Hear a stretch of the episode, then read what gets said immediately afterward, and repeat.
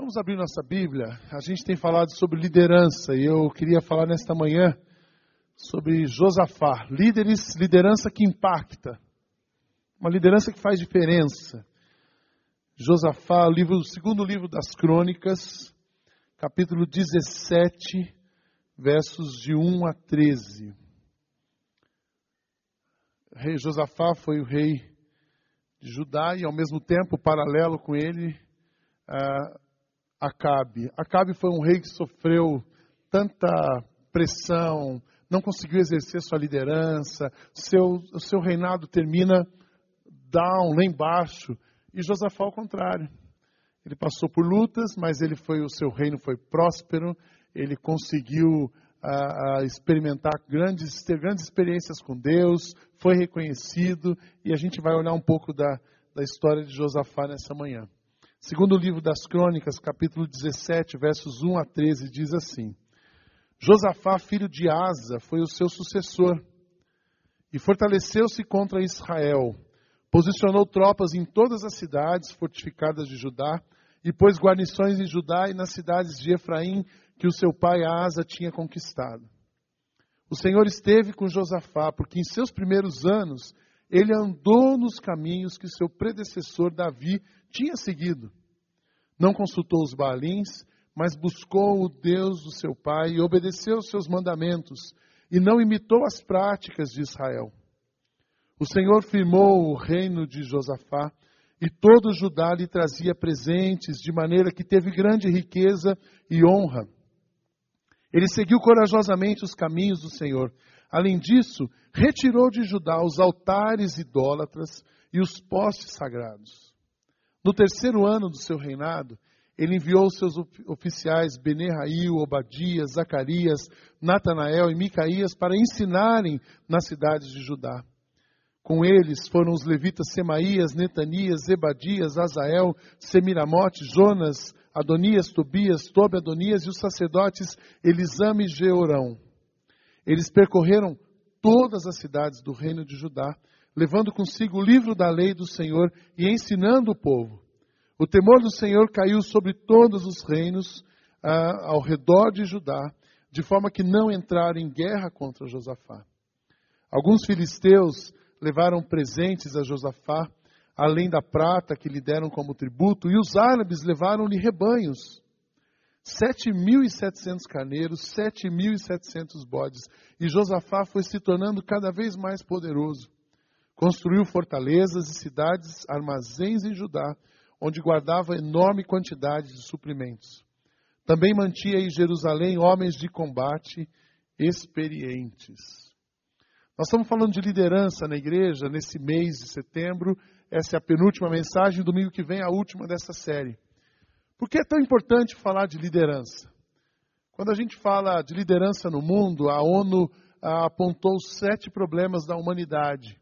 E um dos grandes gigantes que assolam a humanidade é a ausência de líderes que governam pensando na comunidade.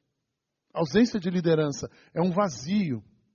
Você já imaginou como seria o nosso país se os nossos governantes liderassem pensando no bem comum da nação?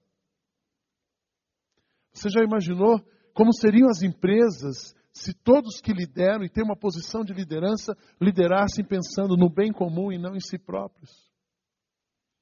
a gente teria uma mudança. Então, um dos gigantes mundiais, dos problemas mundiais, é a ausência de liderança. Um dos problemas de igrejas, e essa igreja tem crescido, uma bênção que ela tem é a liderança. E para ela continuar crescendo, ela precisa continuar tendo liderança. E liderança saudável. Líderes saudáveis. Então, por isso que a gente está falando sobre liderança. Eu quero falar nessa manhã sobre lideranças que causam impacto. Aí você fala assim: não, mas eu não sou líder na igreja.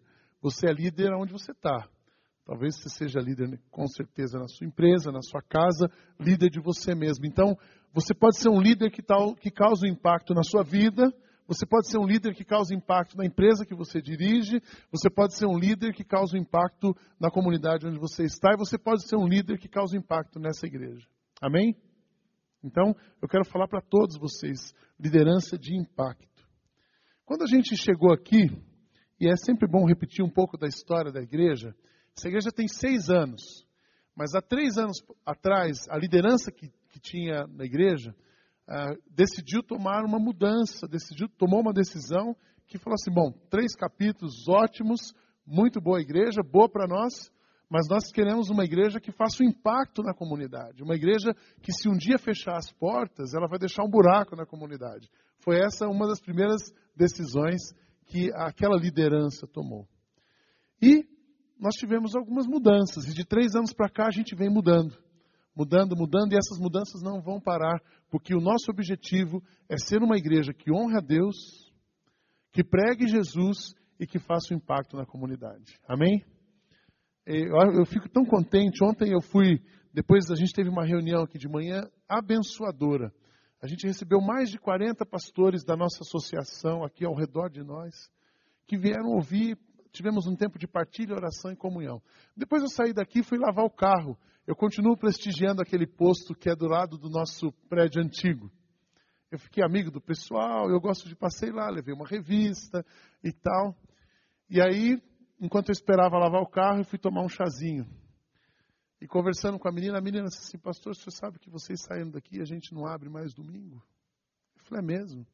Vocês saíram, acabou. Acabou o movimento. Eu falei, só não falei alto, né? Glória a Deus. Não glória a Deus que não tem movimento, mas que bom que eles perceberam a falta da igreja.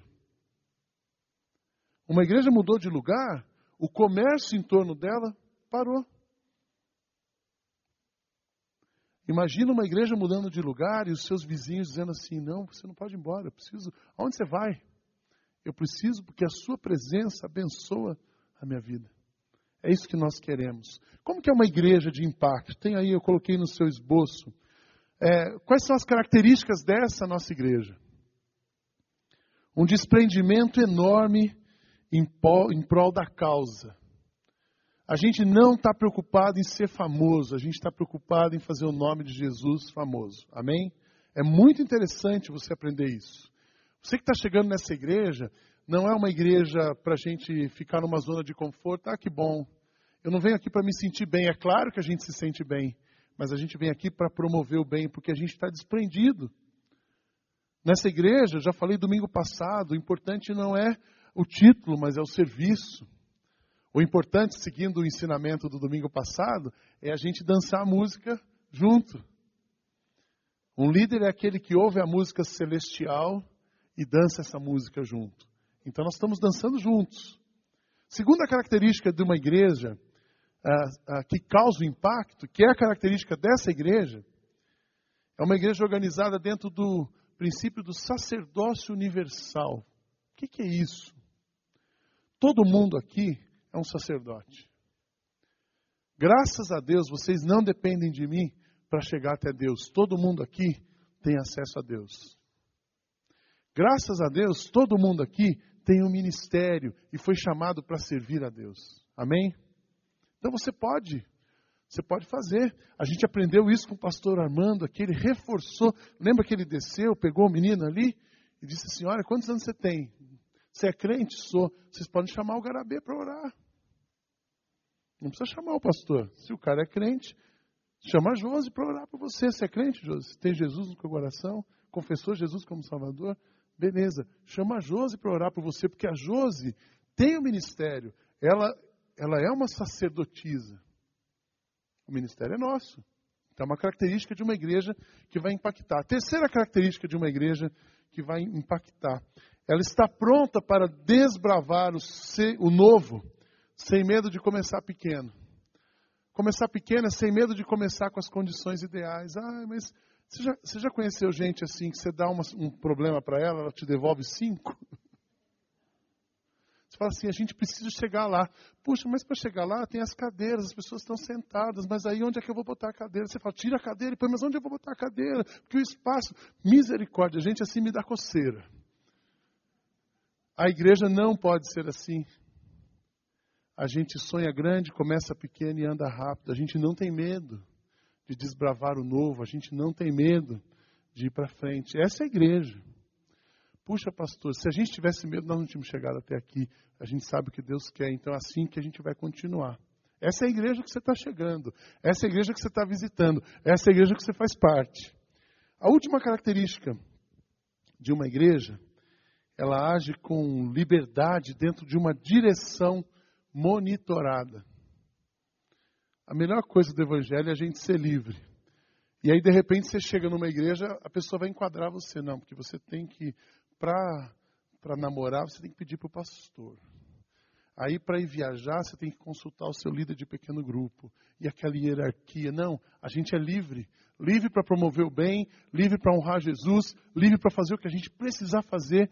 Tudo que, for, que você quiser fazer para honrar a Deus e para abençoar pessoas, vá em frente. E a gente vai ajudando você, apoiando. A melhor ilustração para essa igreja é a parreira, né? Jesus é a videira e nós somos os ramos. Se alguém permanece em mim e ele nele, e eu nele, esse dará muito fruto, porque sem mim vocês não podem fazer nada, coisa alguma. Então, nós estamos ligados em Jesus e deixa ele trabalhar com a gente. Vamos em frente e ele vai agindo. Abri um parênteses aqui, quando a gente terminou esse prédio, a reforma, a gente plantou ali na entrada duas parreiras. Eu queria, quando você saísse, você observasse o que está acontecendo com a parreira. Elas eram dois galinhos. Aí alguém chegou para mim e falou assim: Nossa, acho que erraram na planta, porque aqueles cabinhos ali não vai. Acho que está errado. Você vai amarrar alguma coisa ali? Eu disse: Não, aquilo é uma parreira. Uma parreira, mas o que, que tem a ver? Falei, é a igreja. Deixa que ela vai dar fruto. Mas passe ali hoje e veja as duas parreiras. Elas já têm folhas. E a gente vai precisar de alguém que venha fazer agora um pergolado para ela poder subir. E eu tenho certeza que daqui a pouco a gente vai ver as uvas brotando. É isso que Deus está fazendo com a gente aqui. Uma igreja que vai causar impacto no mundo é uma igreja que não tem medo e ela avança. Amém? Agora, uma igreja, ou uma empresa, ou uma família, ou uma pessoa que vai causar impacto no mundo, ela precisa ser liderada por líderes que causam impacto no mundo. Josafá foi uma pessoa que causou tremendo impacto. Tremendo impacto. O reinado dele foi super abençoado. Você se lembra daquela história de Josafá, quando ele ia ser enfrentado por um exército gigante, e ele tinha poucos homens, e ele ora a Deus e Deus dá uma direção para ele: olha, peçam para eles tocarem os instrumentos e tocar a trombeta. Vocês lembram dessa história? 1 Crônicas 20, é só depois você ler mais um pouquinho. E eles tocaram uma força, eles adoraram a Deus tão poderosamente que aquela música confundiu os exércitos que vinham atacar.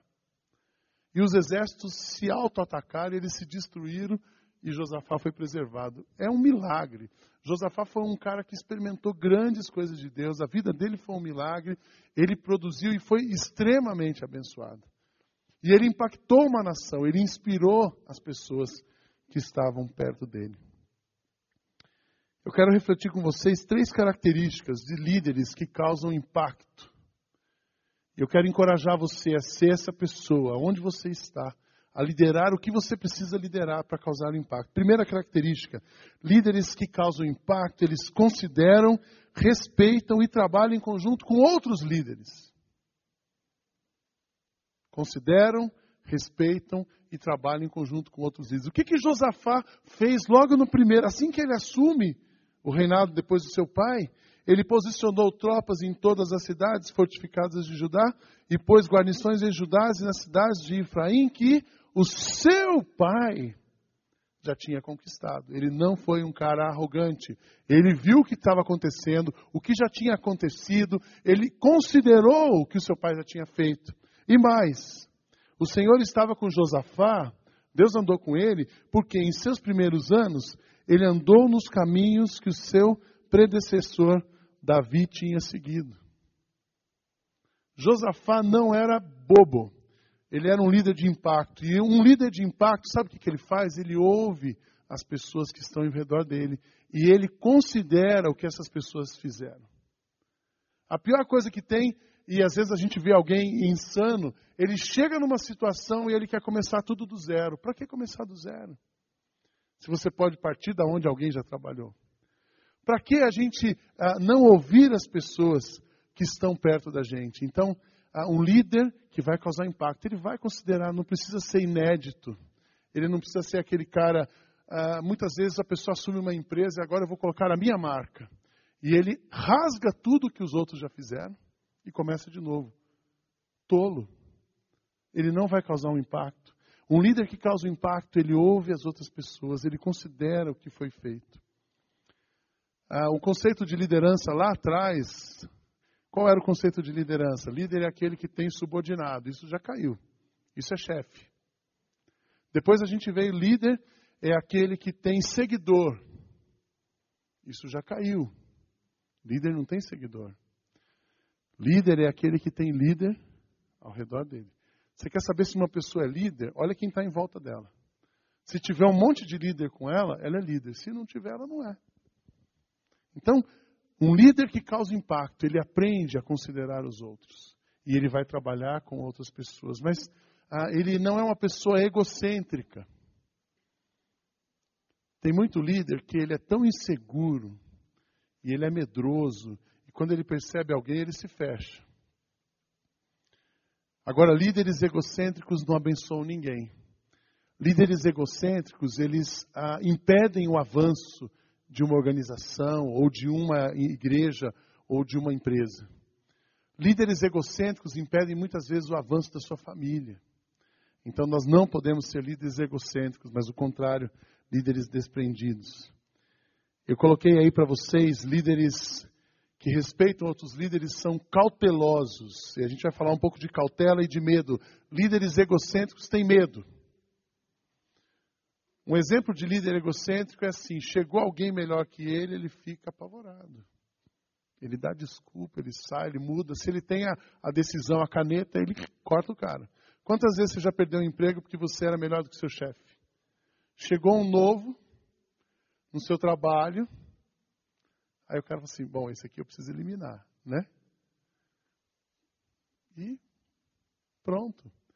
Esse tipo, e aonde está a organização que foi assim? Ela afundou. Então, líderes cautelosos e líderes é, hum, que, egocêntricos têm medo. Qual a diferença de cautela e o medo? A cautela é racional, vai pensar no que é melhor. O medo é emocional. O cara entra em pânico. Líderes egocêntricos vivem em pânico, falam bobagem, não sabem o que falam, oscilam, parece bipolar, de tanta para cima e para baixo. A cautela é alimentada pela informação, o medo é pela imaginação. Tem gente que passa numa organização, passa na igreja assim, o Walter e o Jonas estão falando. O que será que eles estão falando?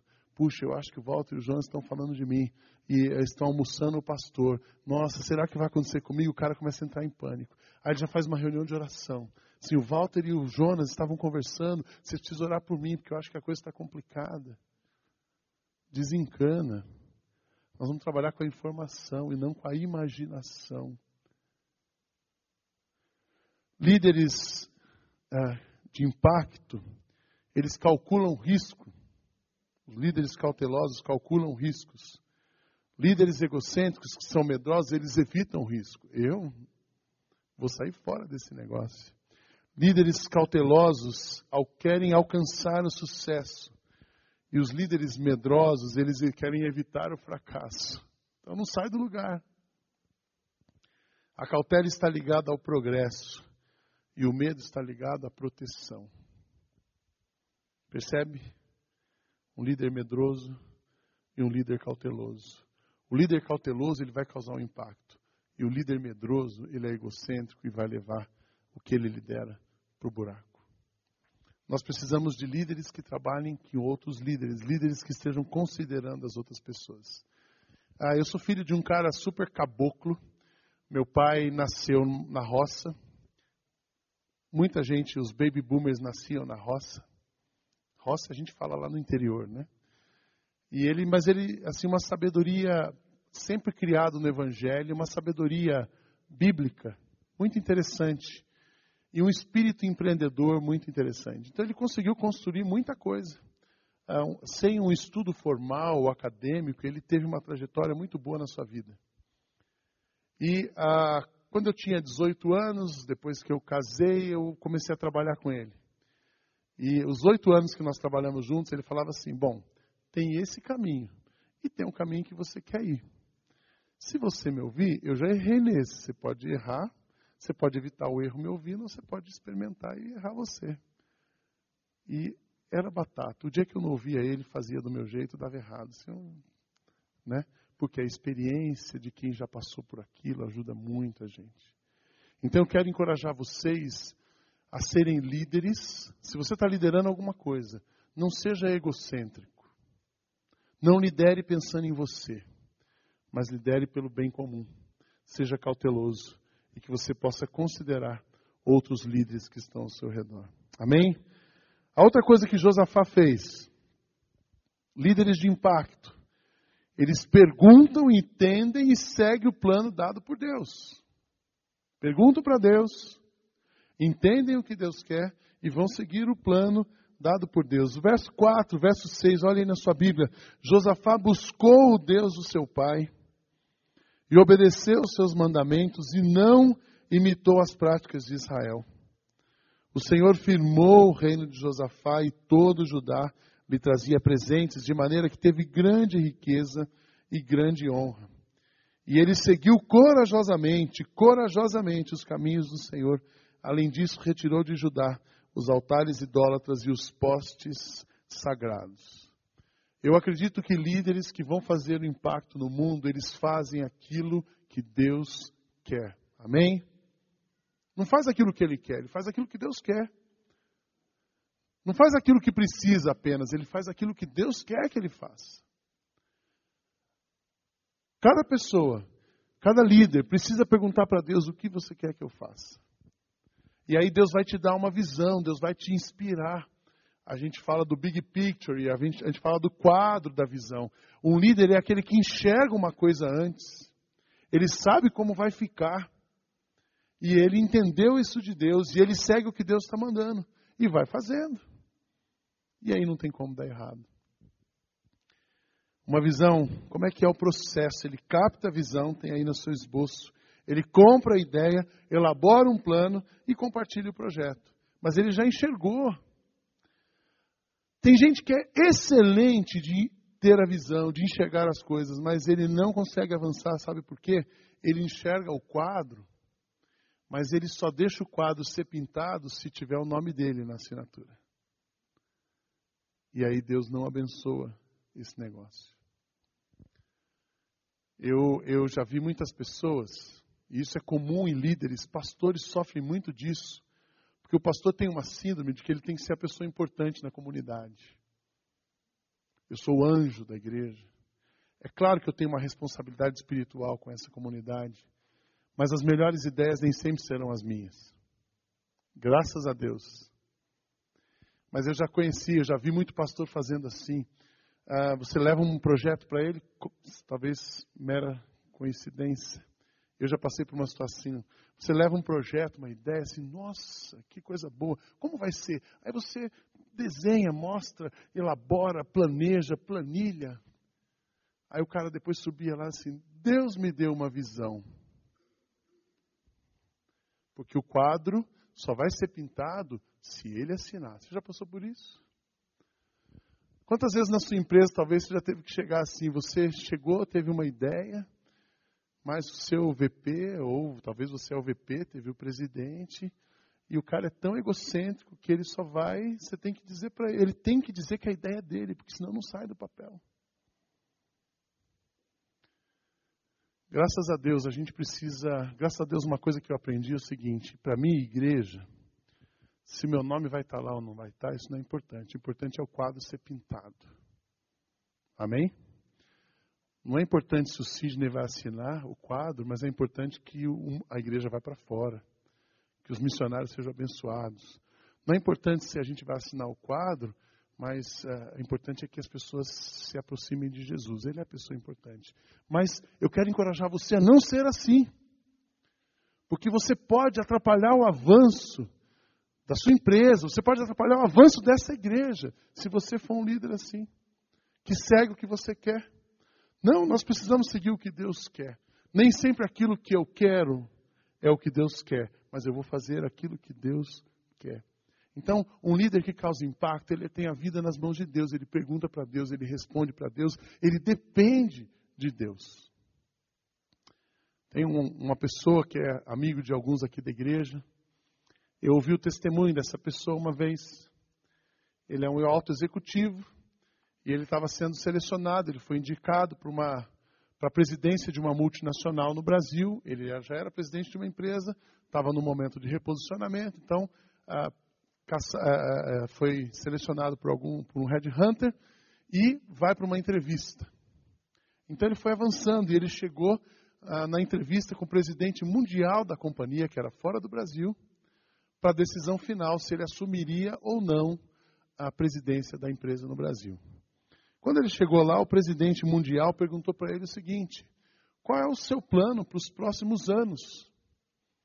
Caso você seja escolhido para ser o presidente da companhia no Brasil, qual é o seu plano para, para os próximos anos no Brasil? E sabe qual a resposta dele? Você não tem nenhum plano. Eu vou perguntar para Deus o que, que Ele quer. Se eu assumir, eu vou perguntar para Deus o que Ele quer e eu vou fazer. Aí o cara disse assim para ele: Não, mas isso não funciona. Você tem que ter um plano, uma estratégia. Ele disse assim: Isso tanto funciona que é assim que eu dirijo a minha vida. E foi dirigindo a minha vida assim que eu cheguei aqui para conversar com você. Então funciona. Funciona. Quando a gente pergunta para Deus o que Ele quer, não tem como dar errado. Quando a gente pergunta para Deus o que Ele quer, o recurso vem. Quando a gente pergunta para Deus e faz o que Ele quer, as pessoas vêm. Quando a gente pergunta para Deus e faz o que Ele quer, sem estar preocupado de botar o nome, as coisas acontecem. Eu quero encorajar você a perguntar para Deus o que, que Ele quer que você faça. Se você quer causar um impacto na sua história, na sua família, no seu trabalho, o que, que você, o que, que Deus quer que você faça? Pare de agir pelo que você sabe, pare de agir pelo seu network, pare de agir pela sua agenda, pare de agir pelos seus impulsos, mas deixa Deus dirigir você. Josafá fez o que Deus queria e o reinado dele uf, foi um sucesso. Uma visão que vem de Deus, ela une as pessoas ela ocupa a agenda das pessoas e ela inspira as pessoas para a grandeza e vai transformar uma realidade. Então, uma coisa que vem de Deus vai mobilizar. Uma coisa que não é de Deus não adianta, não inspira ninguém. Um líder que segue a visão dada por Deus tem a missão de levar as pessoas para um lugar onde elas nunca imaginariam chegar. Se você está agindo em nome de Deus, motivado por Deus, sabe o que vai acontecer com o lugar onde você está liderando? Pode ser o seu pequeno grupo, pode ser uma empresa, pode ser uma outra posição na igreja, um outro lugar na igreja. Você vai levar esse lugar para um patamar onde a gente nunca imaginou chegar. Celebrando a recuperação. Carlos e a Elza fizeram isso a vida inteira, profissionalmente. Trabalhavam com clínicas de recuperação, mas entendiam que Deus queria usá-los, usá-los para recuperação de pessoas, a partir de uma comunidade, de uma igreja. E eles descobriram, celebrando a recuperação, se engajaram nisso, e onde eles põem a mão começa a dar, dar fruto. Glória a Deus, não é assim? Amém? Quem tem experimentado celebrando, a gente vai ouvir mais testemunhos disso. Quem, quem não tem vindo às terças-feiras não tem noção do que está acontecendo aqui. Mas é, se vocês vão ver a parreira cheia de folha ali, tem muita folha nessa parreira aqui já. Quantas igrejas em São Paulo têm um celebrando a recuperação? Porque ele está fazendo o que Deus quer. O nome do Carlos não aparece, mas as igrejas estão se multiplicando. Ontem nós tivemos o café de pastores aqui. E um pastor chegou para mim, eram quarenta e poucos pastores. E um pastor, você não sabe disso ainda, eu não te liguei para contar. Você vai ouvir agora, só não pode ter nenhum problema do coração. Aí o pastor chegou para mim assim, pastor Sidney, vocês não fariam ah, para nós um grupo de celebrando para cuidar da gente, pastor? Porque a gente está precisando ser cuidado. E aí a gente vai ser cuidado, a gente aprende para poder cuidar lá na nossa igreja. Isso aí para mim é juntar a fome com a vontade de comer, né? Ele disse assim, claro que nós vamos fazer. Não falei com você, mas nós vamos fazer. Isso é claro que nós vamos fazer. Só faz o seguinte, eu sou um cara prático, né? Pegue uma lista e passa para ver quantos pastores querem fazer esse grupo aí. Nós vamos falar com eles. Quando a gente pode começar? Terça-feira. Terça-feira, terça-feira. Sabe quantos pastores se inscreveram? Vai começar um grupo novo de apoio na terça-feira. Eles vão chegar um pouco mais cedo para ouvir você. E depois eu vou continuar com eles. Que é a criatura, é a criatura e o criador, né? 24 pastores se inscreveram para um grupo de celebrando na próxima terça. São 24 igrejas. Porque nós estamos fazendo aquilo que Deus quer. Só isso. que mais? Mais nada.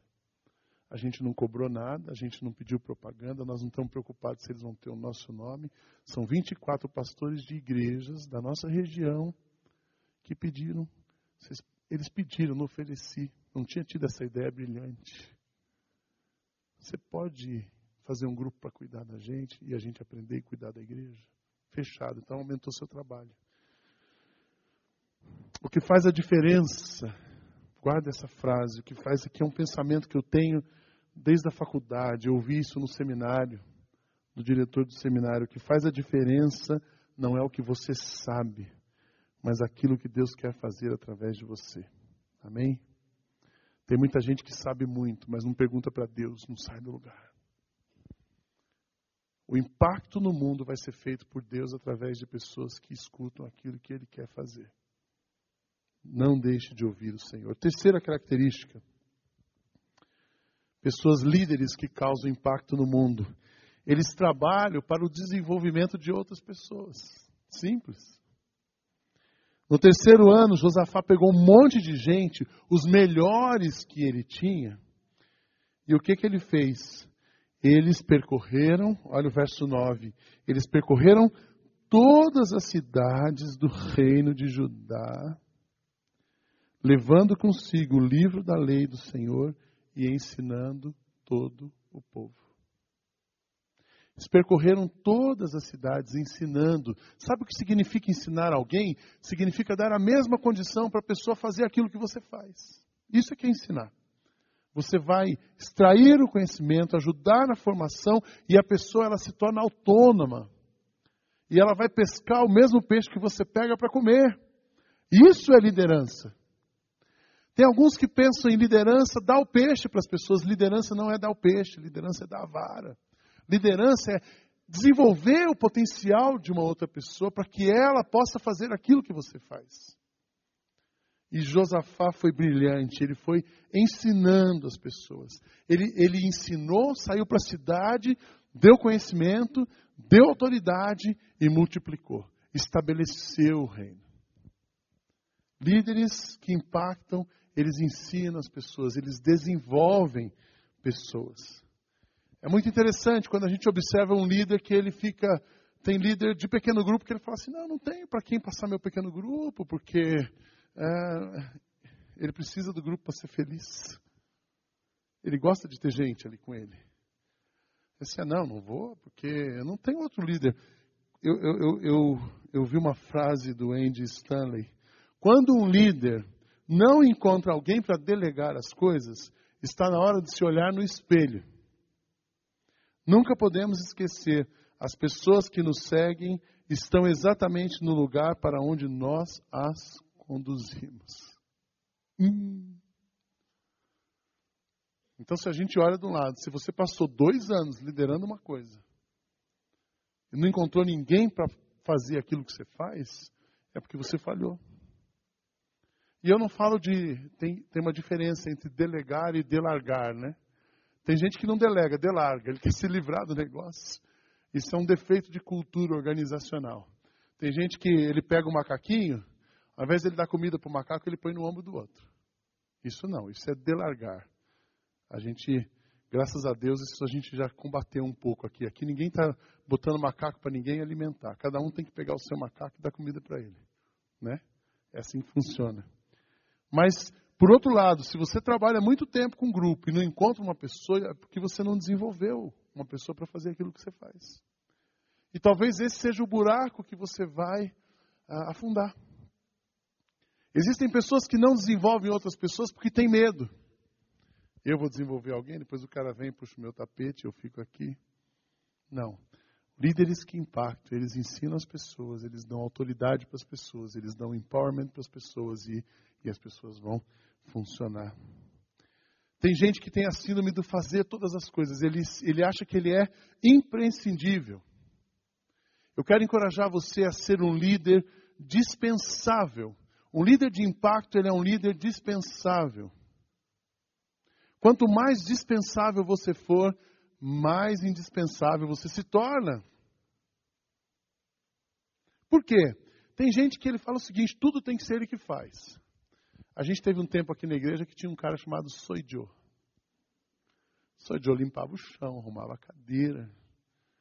Essas cadeiras que a gente está sentadinho aí, por um tempo eu arrumava. Claro, a gente não tinha ainda faxineira, a gente não tinha. Eu sou meio assim com toque, sabe? Gosta das coisas alinhadas.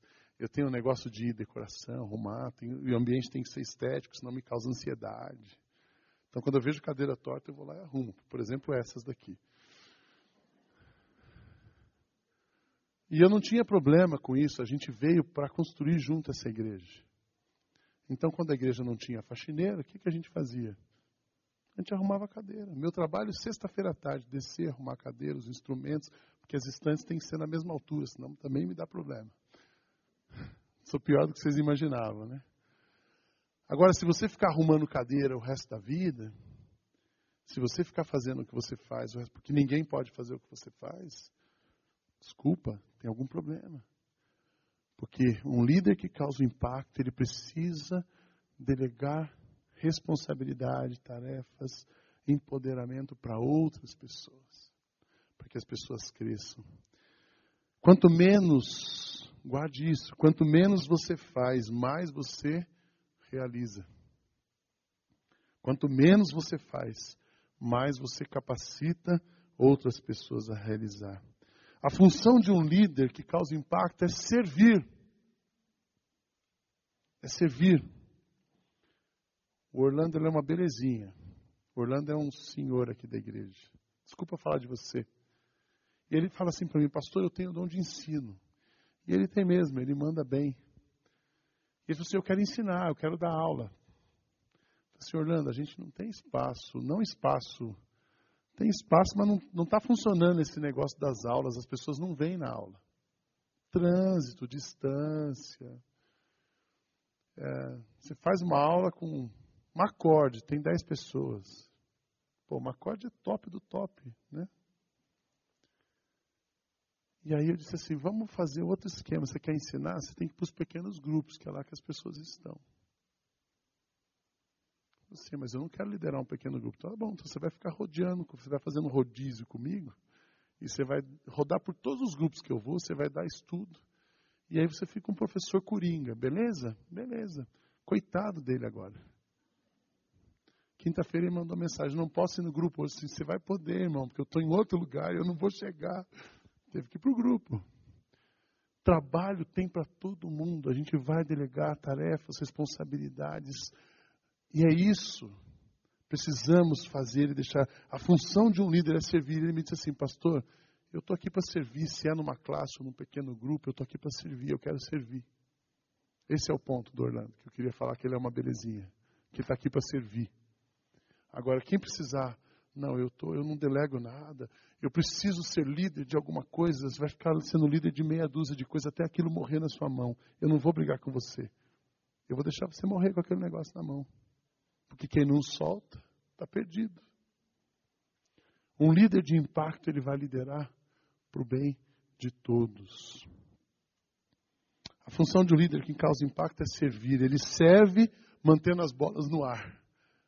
Não pode cair, né, Fernando? Tem que botar a bola para girar. Atuando em seus pontos fortes e delegando responsabilidades para as pessoas que sabem mais que ele. Essa frase do John Maxwell: você alcança o seu valor máximo quando você agrega o valor máximo. Você pode repetir essa, essa frase comigo? Você alcança o seu valor máximo quando você agrega o valor máximo. Essa é uma coleção do John Maxwell. Se você quiser comprar, são três livros. Tem na livraria, tem poucos. E é para. Ah, lembra que é para o projeto missionário. Você tem uma coleção de livros sobre liderança, três livrinhos, passa na livraria na saída. Você agrega, você alcança o seu valor máximo quando você agrega o seu valor máximo.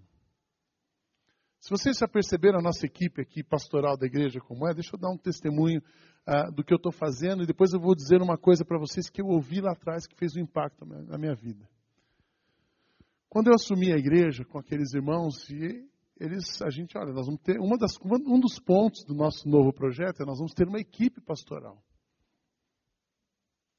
Então, o ponto forte do Sidney, o meu ponto forte é fé, visão acreditar nas coisas e fazer a mobilização. É isso que eu sei fazer. E eu disse: eu preciso agregar valor máximo. Então, vamos buscar as pessoas. Quando fala no Brasil em administração de igreja, o meu nome aparece entre os três. Quando você fala no Brasil de comunicação do evangelho para pós-modernidade, arte, não sei o quê, o meu nome aparece entre os três. Agora, quando você fala no Brasil em recuperação de pessoas, Sidney, ninguém sabe quem eu sou. Então, fui buscar alguém todo mundo sabe. Quando você fala em Carlos Barcelos, o cara não sabe nem quem ele é, mas ele já ouviu falar nesse nome. Vem para onde? Vem para nossa equipe. Quando você fala em pregação com Carlos Macorde, vocês sabiam que o Carlos Macorde passou os últimos 15 anos estudando sobre João 15? lendo todos aqueles autores americanos maravilhosos que falam sobre alma, Dallas Willard, esses caras todos, é a fonte de onde ele bebeu nos últimos 15 anos. Eu vou demorar pelo menos uns 20 anos para chegar onde ele chegou. Sim, tio, vamos lá. Tio, porque eu fui criança na, idade, na igreja do Macorde, vocês sabiam disso? O Macorde, há 30 anos atrás, 32 anos atrás, ele veio plantar uma igreja em São José dos Campos. E eu era criança naquela cidade, eu ia lá estudar piano na igreja dele. E eu vi uma acorde. Depois a gente se reencontra. E aí ele vem me acompanhando. Quando eu assumi a igreja, vamos ser pastor associado, porque o dia que ele prega é uma benção. A gente ouviu uma acorde. Agregar o valor máximo para você chegar no máximo.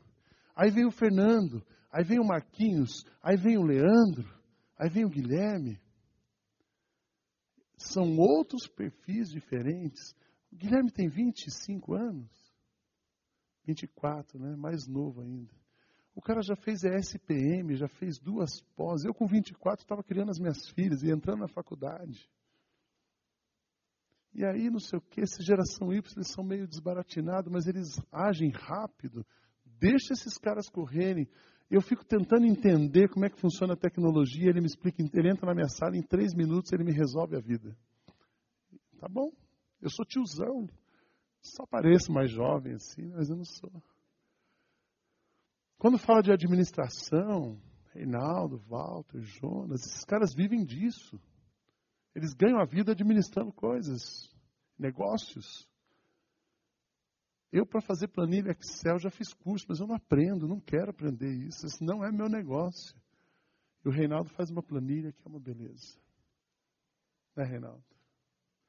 Então, gente, a gente precisa, a nossa equipe é super diferente. Cada um, eu estou citando alguns nomes, eu falei da equipe pastoral, da equipe administrativa.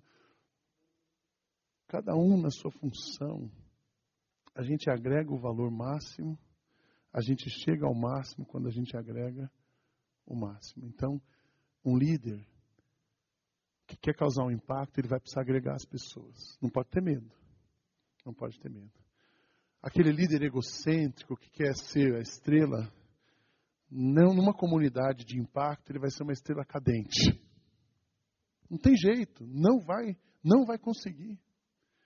Porque a estrela aqui é Jesus e nós estamos trabalhando para que o nome de Jesus seja famoso, para que vidas sejam restauradas, para que casamentos sejam restaurados, para que pessoas saiam do inferno e cheguem no céu. Na eternidade é para isso que nós estamos trabalhando. Alguns anos atrás, eh, a gente teve uma, uma experiência, foi muito abençoadora. A gente andou perto da equipe da igreja de Saddleback, na Califórnia, uma igreja grande, pastor Rick Warren, ah, uma igreja que tem sido tremendamente usada por Deus no mundo. Nós vamos nos próximos meses de outubro e novembro ter uma campanha estudar sobre o livro Uma Vida com Propósitos. É, é um pastor tremendo. E a gente teve a, a, oportunidade de andar perto desses pastores. A gente tinha semanas de, de coaching com eles. E um dos pastores passou uma semana conosco de segunda a sexta num retiro. E daí ele fez uma rodada final, né, de perguntas e respostas. Eu fiz uma pergunta para ele. Isso eu não esqueci, isso mudou minha vida, isso tem marcado meu ministério. Eu falei assim: se você. É, qual é o conselho mais importante que você pode nos dar? Se você só pudesse dar um conselho depois de uma semana, o que, que você me diria? A coisa mais importante que eu possa fazer no meu ministério. Sabe o que ele respondeu?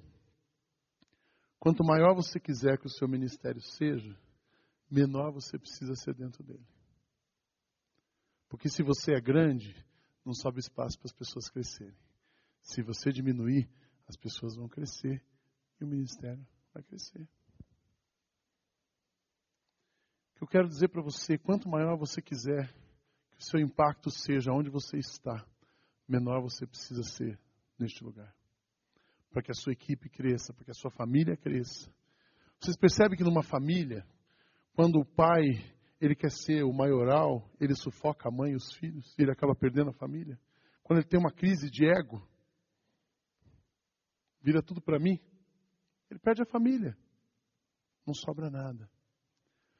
Quero encorajar você a ser um líder que causa impacto, a ser uma pessoa que olha para Deus, pergunta o que Ele quer e deixar Deus ir na frente, tirar o ego, tira, não deixa o seu ego dirigir você, deixa Deus dirigir você e trabalhe para o desenvolvimento da sua família, da sua empresa, dos seus negócios, do nosso país, da nossa igreja, do seu pequeno grupo, da célula do coro, da onde você estiver, da livraria. Trabalhe para o bem. E o, o que aconteceu com Josafá, o seu reinado? Se você continuar lendo depois, você vai ver que ele foi um cara super próspero. E ele construiu fortalezas e cidades e guardava enorme quantidade de suprimentos. E também mantinha, em Jerusalém homens de combate experientes. Ele agregou um time que deu solidez. E a vida, o ministério, o reinado dele foi bem sucedido. O que nós estamos fazendo nessa igreja é construir uma comunidade de impacto. E nós precisamos de pessoas que estejam dispostas a impactar o mundo. Amém? Meu encorajamento para você nessa manhã é que você tenha o desejo e tome a decisão e viva como uma pessoa que de fato quer causar um impacto no mundo. Amém? Deus abençoe você. Vamos orar. Quero, Senhor, pedir que o Senhor nos ajude, que o Senhor continue inspirando a nossa vida, que o Senhor continue soprando no nosso coração e no nosso ouvido a música que o Senhor quer que a gente dance. E que o Senhor tire de nós o orgulho, a vaidade, a soberba, a insanidade de pensarmos que podemos controlar coisas, mas que o Senhor nos dê a humildade, a dependência do Senhor, a sabedoria de buscar a tua vontade e servirmos e liderarmos para a tua glória. Aumenta cada vez mais a nossa influência sobre pessoas. Aumenta cada vez mais a influência desta igreja sobre essa comunidade que nós estamos vivendo. O Senhor nos ajude, que o Senhor seja a nossa inspiração. Abençoa cada pessoa aqui, que cada um seja o instrumento poderoso do Senhor, aonde está. Em nome de Jesus. Amém.